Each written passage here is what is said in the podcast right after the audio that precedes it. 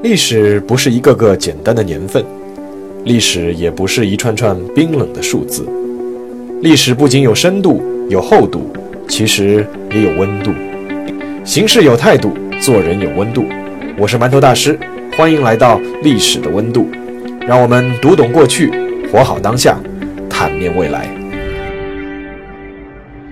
各位听众，大家好，呃，又到了周五，呵 呵也就又到了我们馒头说历史的温度的播出时间。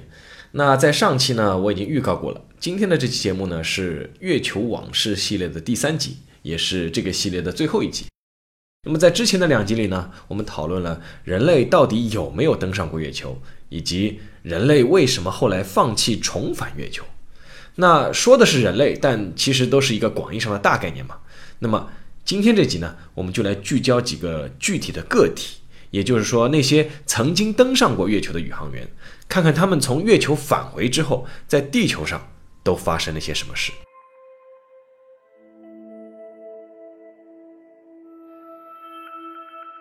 那么今天的故事呢，就先从阿波罗十四号说起。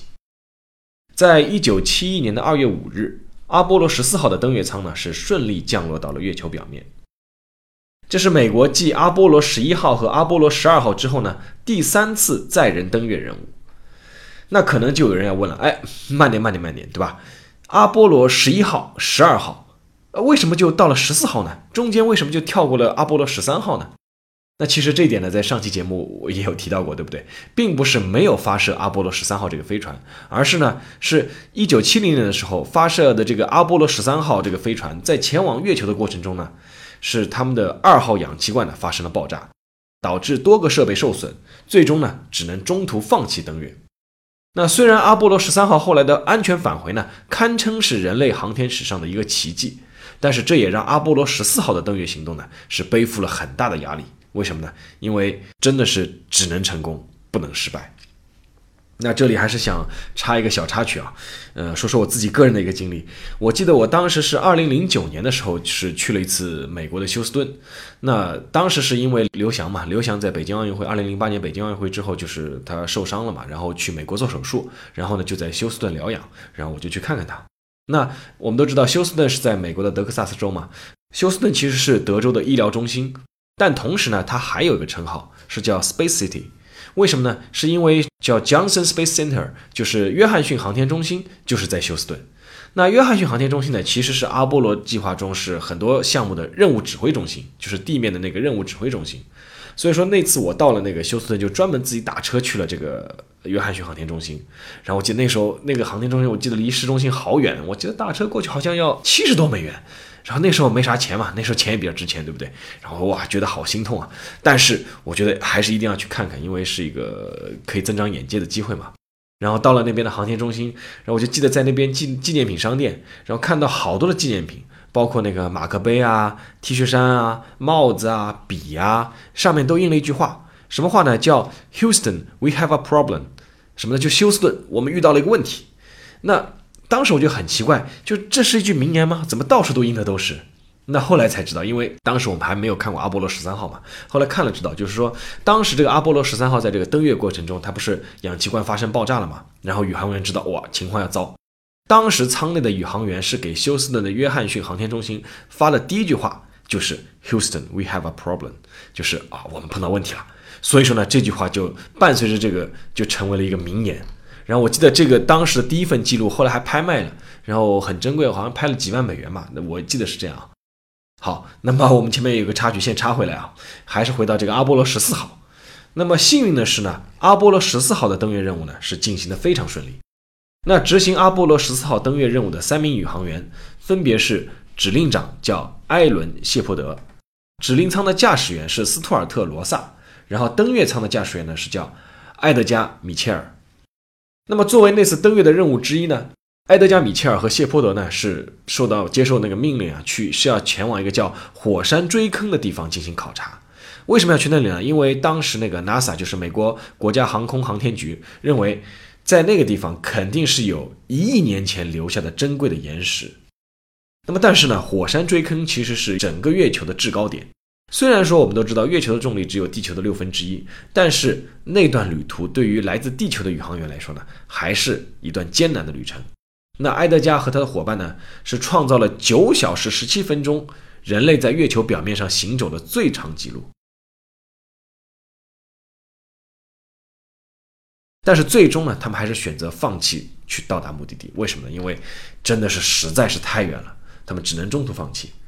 但是尽管如此，阿波罗十四号呢，还是出色的完成了任务。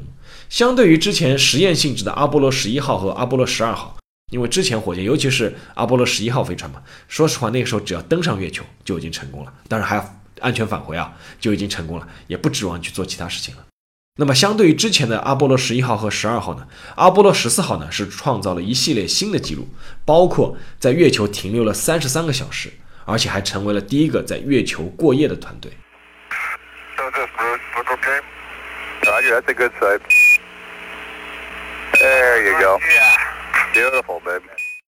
但是之前说的都不重要，因为和我们今天要说的没有关系。那关于阿波罗十四号的争议呢，是在他们登陆三十六年之后出现的。争议的爆发点其实只是来自一个人，这个人是谁呢？不知道大家还记得吗？就是前面提到的我，就是当年完成九小时十七分钟月球表面行走的那个登月舱驾驶员，就是那个埃德加·米切尔。那在二零零七年，作为全世界第六个登上月球的人。埃德加在接受美国广播电台，是个叫 Keran K E R R A N G，然后有个惊叹号。这个广播电台我估计不是很大啊。他当时在接受这家广播电台的采访时候呢，他说了一句石破天惊的话，什么话呢？就是我当时碰到了外星人。那按照埃德加的说法呢，当时他说他自己是有一种被某种东西注视的奇怪感觉，仿佛和宇宙中的智能生命产生了一种心灵的接触。那当时在做这个节目的时候，埃德加的这番话把当时的电视节目的主持人是惊得目瞪口呆。当时那个主持人后来就回忆，他说：“我一直以为埃德加是在开玩笑，但是我发现他在这件事情上确实是认真的。”而当时埃德加回答这个主持人的话就是什么呢？说：“这只是个开始，以后外星人到访地球的消息会越来越多。”其实埃德加抛出的炸弹并不止这一个，他进一步指出，他说。因为他在 NASA 工作嘛，所以说他能接触到大量绝密的 X files，就是所谓的 X 档案。那里面呢，他说这个档案里面记录了很多的 UFO，就是不明飞行物嘛。他说记录了很多 UFO 的到访过地球的记录，而且他信誓旦旦的表示说，一九四七年七月发生在美国的罗斯威尔事件。那罗斯威尔事件可能 UFO 爱好者会很清楚这个什么事啊？罗斯威尔事件，我们接下来会专门来开一个节目来单独说。那他说这个罗斯威尔事件是真的，而且美国政府一边在不断的调查外星人事件，一边呢在向公众隐瞒。那埃德加还表示，他说自己作为一名曾经登上月球的宇航员，又曾经在军事和情报部门工作过，他掌握了很多公众不了解的事实。他说人类其实经常被外星人拜访，而且他这个埃德加还对外星人进行过描述。不过这个描述呢，说实话，他的描述和很多科幻电影里面。出现的这个外星人的形象其实是差不多的。他说，这些外星人形体非常小，但是有大大的眼睛和脑袋，相貌非常怪异。那埃德加这个说法是不是真的呢？反正关于埃德加这个说法呢，当时这个 NASA 就立刻给予了回应。他说，就 NASA 说啊，说 NASA 从来没有跟踪过不明飞行物，也从来没有掩盖过在地球上发现外星生命或者在宇宙中发现外星人的这个事实。他说，埃德加就是米切尔。埃德加博士呢是一个伟大的美国人，但我们在这个问题上不敢苟同他的观点。我们的任务是探索更多的真相。如果说外星人真的存在，我们没有任何理由加以隐瞒。而且呢，和 NASA 持相同态度的还有美国 UFO 调查基金会的主席叫唐伯林格。那照理说，那个 UFO 调查基金会应应该比较开心了，就是因为那个埃德加印证了他们说法。但是这个主席呢，他反对那个埃德加的说法。他是怎么说？他说：“我对此抱怀疑态度，除非埃德加能够提供证据或者其他证人。那我觉得这个态度还是对的，就是说你不管怎么说，你要把证据拿出来。但是呢，埃德加说我也有我的证人。好，那么这个证人是谁呢？这个证人不是别人，恰恰是人类历史上第一个登上月球的人，就是阿姆斯特朗。那关于阿姆斯特朗说看到过外星人的说法呢，其实真的已经挺多的了。我们在上一期，包括前一期也提到过。那其中呢，一种比较流行的说法就是说，当时啊，当这个美国阿波罗十一号宇航员阿姆斯特朗乘坐他们的鹰号登月舱登陆月球表面的时候呢，曾经遇到过三个直径十五米到三十米左右的 UFO，就是飞碟。当时这个说法说，阿姆斯特朗向休斯顿这个地面控制中心震惊的汇报看到的一切。当时 NASA 的专家就和阿姆斯特朗这个进行通讯的频道呢，就被迅速的切换掉了。那人们听到阿姆斯特朗最后一句话是什么呢？是那儿有许多大东西，老天，它真的非常大。他们正待在陨坑的另一头，他们正在月球上看着我们到来。那这句话真假存疑啊，没有证实过，说是阿姆斯特朗当时说的那句话。就是这句话其实从来没有被证实过，而且 NASA 那个录音都是公布的嘛。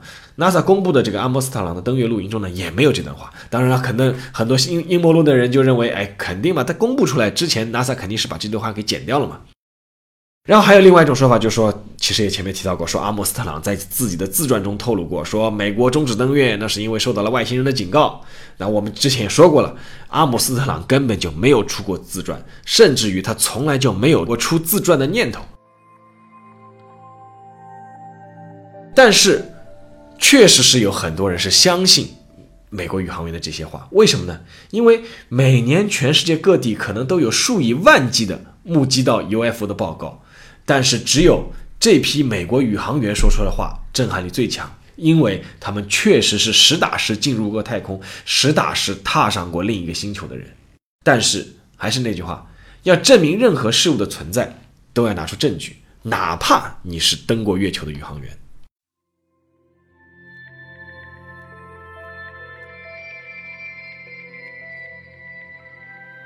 那么迄今为止，除了艾德加之外，其余登陆过月球的美国宇航员都没有提到过外星人。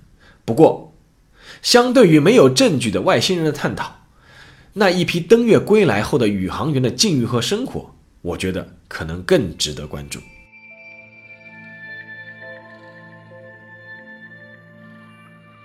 我不知道大家是否知道，在这个世界上其实存在一个俱乐部，这是一个非常神秘的俱乐部。这个俱乐部叫做十二人俱乐部。那这个俱乐部呢，是无论你是大国政要还是超级富豪，无论你身份多高贵，能够出多少会员费，都没有办法加入。为什么呢？因为这个俱乐部只有一个入会的条件，很简单，就是你之前要登陆过月球。那迄今为止呢，全人类只有十二个人真正登陆过月球，而且全部来自美国。呃，英国有个作家叫安德鲁·史密斯。他曾经采访过这十二名登月宇航员中的九位，然后呢，他写成了一本书，叫做《月亮尘土：寻找那些掉向地球的人》。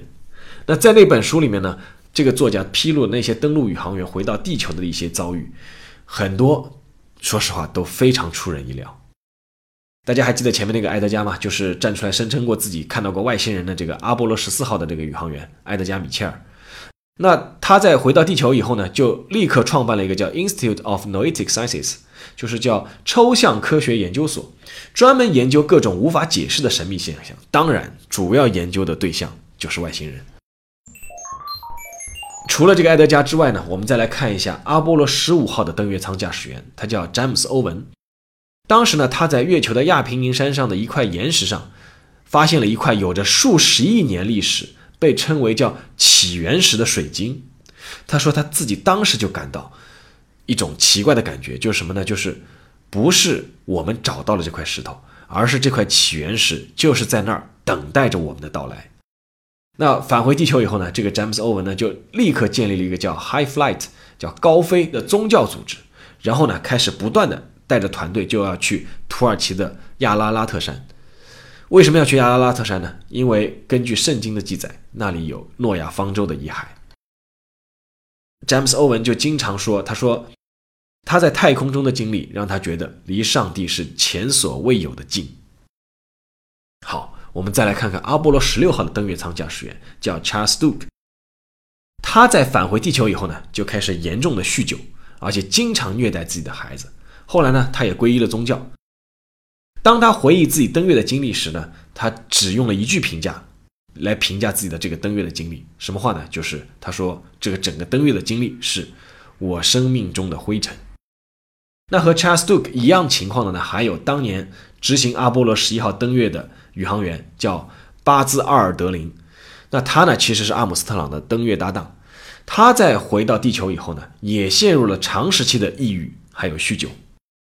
然后在阿波罗十一号之后的阿波罗十二号，作为第四个登上月球的人，那阿波罗十二号的指令长是叫艾伦·宾。然后呢，他在回到地球以后呢，就成为了一名画家。很奇怪吧？宇航员就成为一名画家，但是他作为一个画家，他的绘画永远只有一个主题，他其他东西都不画，只画一个主题。就是只画他看到过的月球表面的场景，而且他用来画画的这个油彩是通通是混着月亮的尘土的，就是他是用来自月亮尘土的油彩来画他看到过的月球的场景。其实那个音频节目就这点不好，就是无法展现出这个一个影像。大家可以搜一下，这个叫 Alan Bean，就是他成为画，他有作品的，他画的那些月球表面的画，其实我自己看，我觉得还是挺震撼的。有兴趣的听众可以去搜索一下。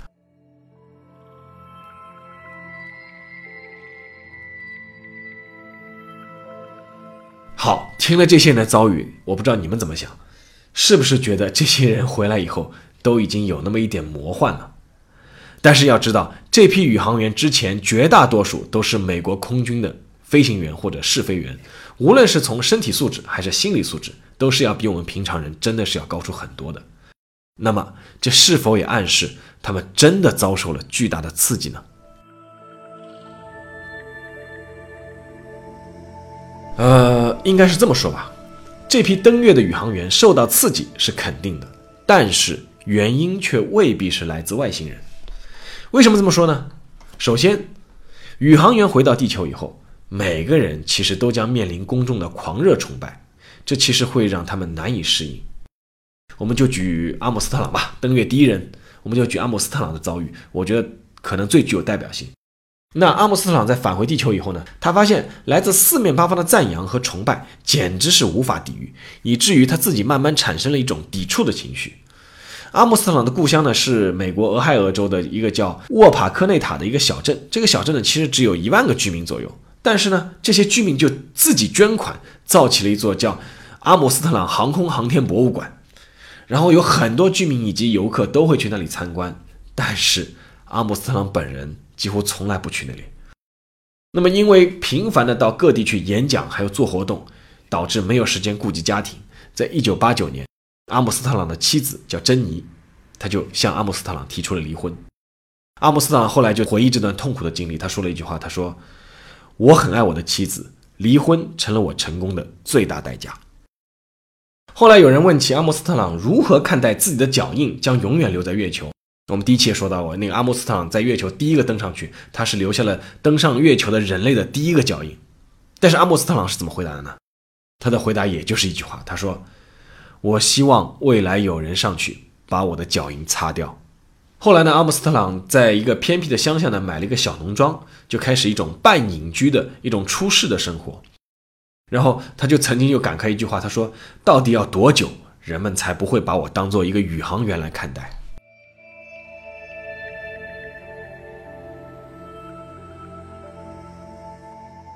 然而呢，面临公众的崇拜呢，可能只是宇航员一些心态失衡的一个方面。那与周围人的狂热相比呢，宇航员自己内心深处的那种失落感，其实也是一道难以克服的障碍。那我们都知道，在上世纪的六十年代，那美国和苏联两强陷入了狂热的太空争霸。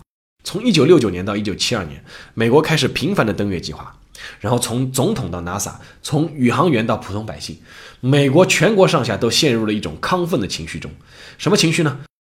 用我们现在熟悉的一句话来说，就是什么呢？就是我们的征途是星辰大海。然而呢，在一九七二年十二月，阿波罗十七号成功登月以后呢，美国的探月计划却忽然终止了，甚至是像从从来就没有发生过一样。那当然了，这个终止的原因我们上一期已经说过了啊。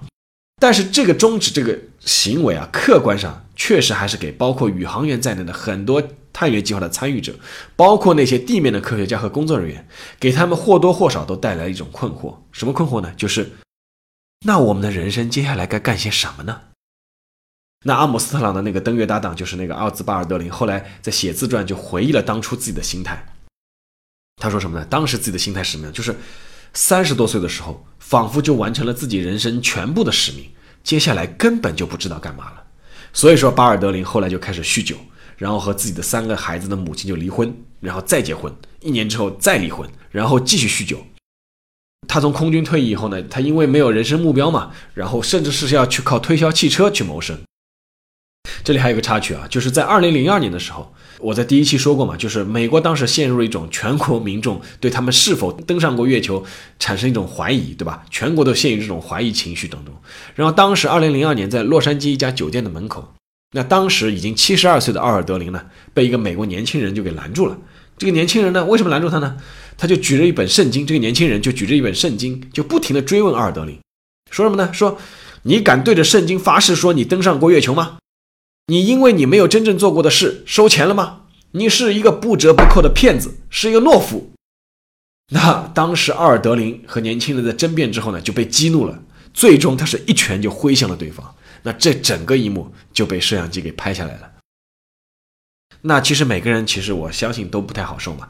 那当时又回到这个阿姆斯特朗，阿姆斯特朗我们前面说过，他买了个农庄，开始半隐居生活了嘛。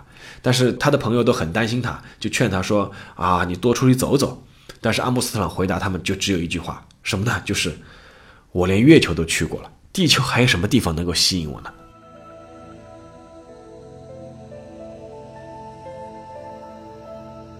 那么除了前面说到的两种原因呢，还有一个原因和公众以及宇航员本身都无关，而是和宇宙有关。虽然我们都知道宇宙是无边无际，但我们毕竟不是宇航员，只有当宇航员真的身处其中的时候。才能感受到那种浩瀚带来的强大的冲击力。那阿波罗十四号那个埃德加，他是坚信存在外星人的。与其说是因为他发现了证据，倒不如说是因为他的信仰发生了改变。埃德加在自己回忆自己的登月过程中当中，曾经说过这样一段话：他说，忽然看到从月球边缘缓缓升起了一个蓝白相间的星球，我一时呆住了。当时没有意识到，那就是我们的家园——地球。as we were rotating, I saw the Earth, the Sun, the Moon, and a 360 degree panorama of the heavens. 艾德加后来自己也承认自己的信仰发生了改变。他说，在返回家园的途中，透过两万四千英里的天空，看到了我们的星球。我忽然想到了智慧、爱与和谐。三十年前，我认为人是宇宙间唯一的生物。现在，我不这么看了。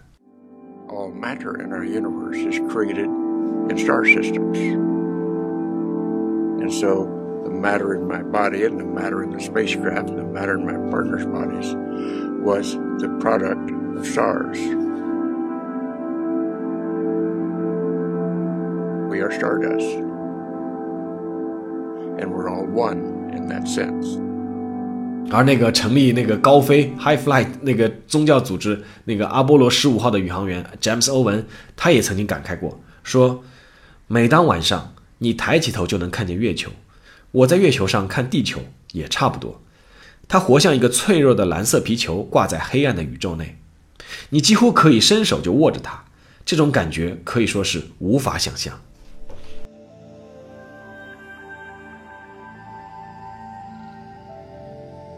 二零一七年一月十六日，NASA 宣布尤金·塞尔南去世，享年八十二岁。那尤金·塞尔南，我们上期节目也说到过了，他是阿波罗十七号的指令长。阿波罗十七号是人类迄今为止最后一次实现登月的飞船，而尤金呢，作为最后一个返回登月舱的宇航员，也成了人类到目前为止最后一个在月球上行走过的人。尤金去世的时候呢，在月球上行走过的宇航员还活着的只剩下了六位。那尤金·塞尔南曾经在月球上用手指，在这个月球的尘土上写下了当时九岁女儿的名字的第一个字母 TDC，并称这是他一生中的高光时刻。而以尤金为代表，所有曾经登上过月球的宇航员们都有一个共同的愿望，那就是希望能够再次重返月球。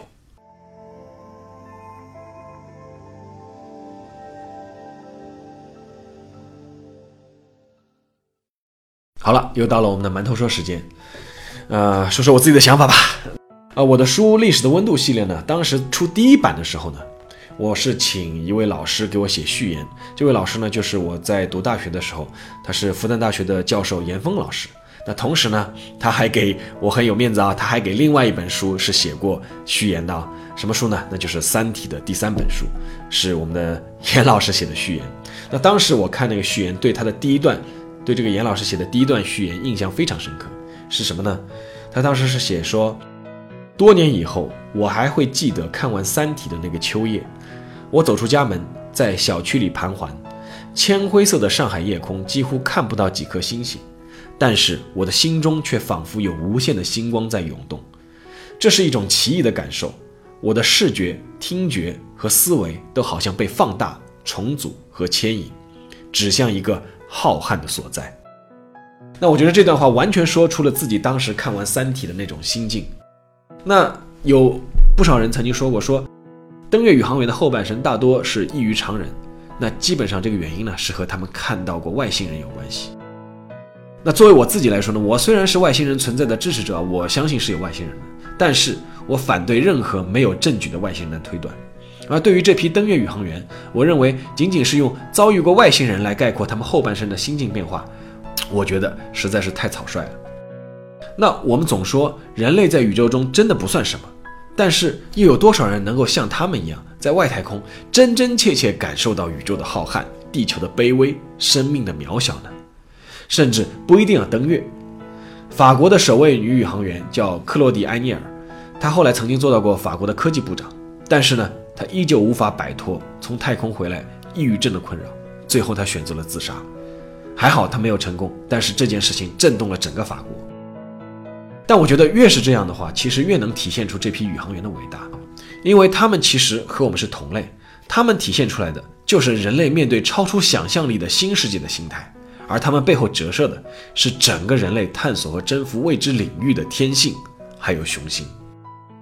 确实，无论是霍金还是三体，都通过各种方式提出警告，对吧？不要去主动探索地外文明，很可能会给人类带来毁灭。但我认为这个趋势是不可逆转的，因为这是我们人类自己的天性，那就是探索未知，克服孤独感，证明自己的存在。我觉得这也是人类一路演化而来，成为万物之灵长的强大的驱动力，是不可能改变的。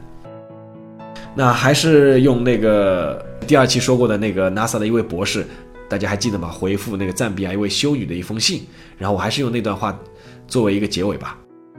还是那修女问他嘛，说啊，我们地球上有那么多吃不饱儿童，为什么人类还要探索太空？然后那个博士就回了他一句话，就是太空探索不仅仅给人类提供一面审视自己的镜子，它还能给我们带来全新的技术、全新的挑战和进取精神，以及面对严峻现实问题时依然乐观自信的心态。那作为一个补充，再引用一句话，那是著名学者阿尔贝特·史维泽的一句话。那他是曾经获得过1952年的诺贝尔和平奖。那我相信人类在探索太空中学到的这个过程，充分印证了阿尔贝特·史维泽说的那句话。什么话呢？就是我忧心忡忡地看待未来，但依然满怀美好的希望。好了。那今天的馒头说就到这里，那我们的月球往事系列三部曲也到这里告一个段落。相信我觉得在不远的将来，可能我们国家的宇航员也能够登上月球的表面，那是那个时候会有很多新的话题讨论。那么接下来的一期做什么专题呢？说实话，我现在没有想好。那等下一期，等下一周五，我们来看看做什么吧，好吗？那么。今天的节目就到这里啊，感谢大家的收听。如果大家对这方面内容有兴趣的话呢，去可以购买《历史的温度》系列的书，或者说关注馒头说微信号。好，再次感谢大家，期待我们下次再见。